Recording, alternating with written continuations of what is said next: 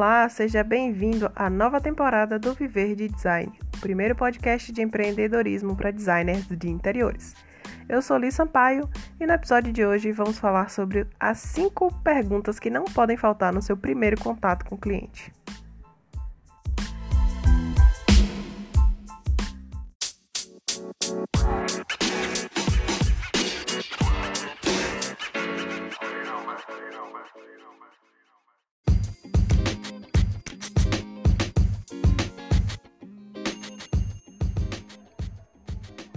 Você ainda se sente inseguro ao atender um potencial cliente pela primeira vez? Quando seu telefone toca, já te dá aquele friozinho na barriga? Não se preocupe, isso é bem comum. Eu sinto isso até hoje.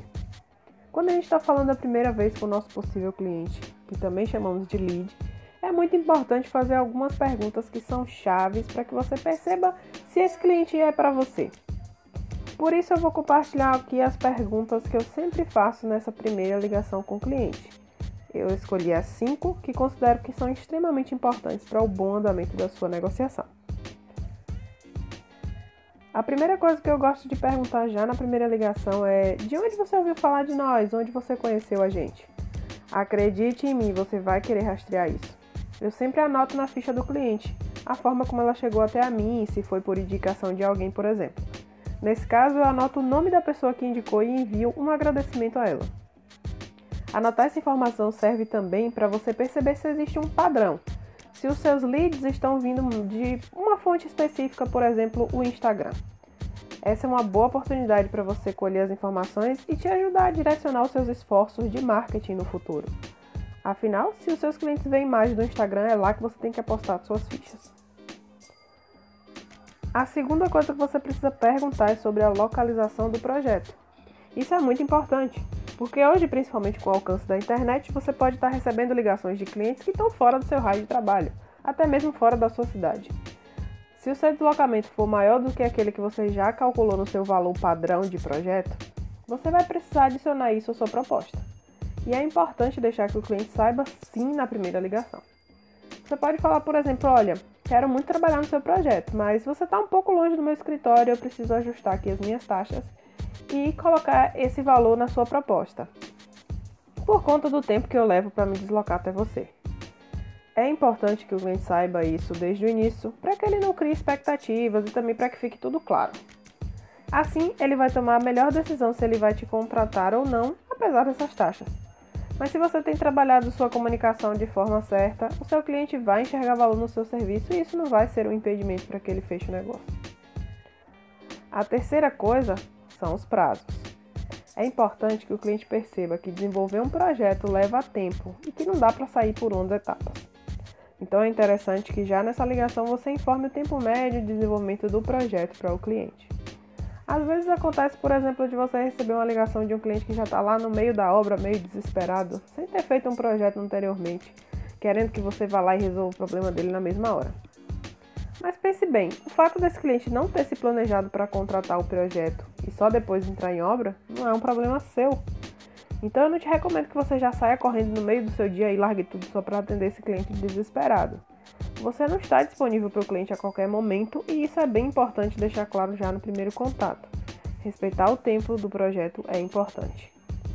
Então, quando um cliente entrar em contato com você pela primeira vez, você pode dizer o seguinte: Olha, eu entendo que para você isso é algo muito importante. Eu quero sim te atender da melhor forma, mas para a gente garantir que o seu resultado seja de sucesso, eu preciso de tempo para desenvolver tudo da melhor forma possível. E aí você passa para ele o tempo médio de conclusão de um projeto. Isso vai evitar que as expectativas do cliente cheguem no nível que você não vai conseguir atender. O próximo ponto é um pouco complicado para alguns profissionais, que é perguntar ao cliente sobre o orçamento disponível. Isso também é importante, pois às vezes o orçamento que o cliente tem disponível não faz nem a metade do projeto.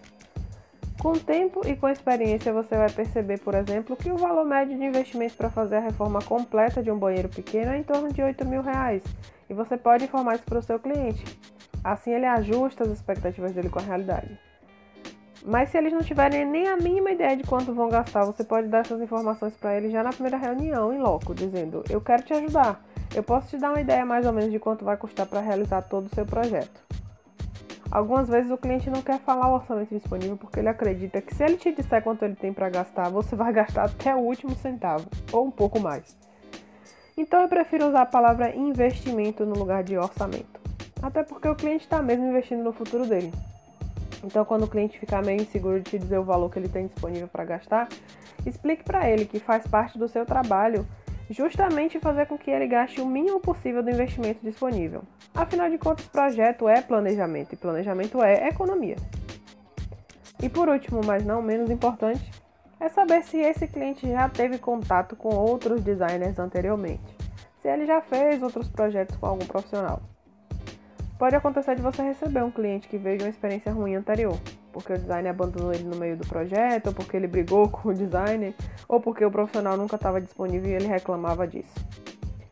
Isso vai te ajudar a descobrir um ponto que pode ser um diferencial aí no seu atendimento. Mas fique atento. O cliente que já passou por vários profissionais anteriores e fala mal de todos eles, talvez o problema não esteja bem nos profissionais e sim no próprio cliente. E eu imagino que você não queira um cliente dele. Afinal, você vai ser só mais um na lista dele que ele vai falar mal depois.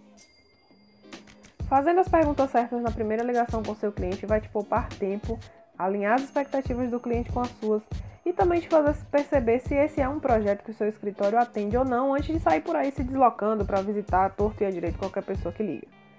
Isso também afasta aqueles curiosos que nem querem muito contratar um projeto, eles só querem saber quanto custa. Essas são algumas dicas baseadas aqui no nosso dia a dia, nas nossas experiências, e a gente acredita que podem te ajudar aí no teu escritório. Então, até o próximo episódio e vamos juntos aprender a viver de design.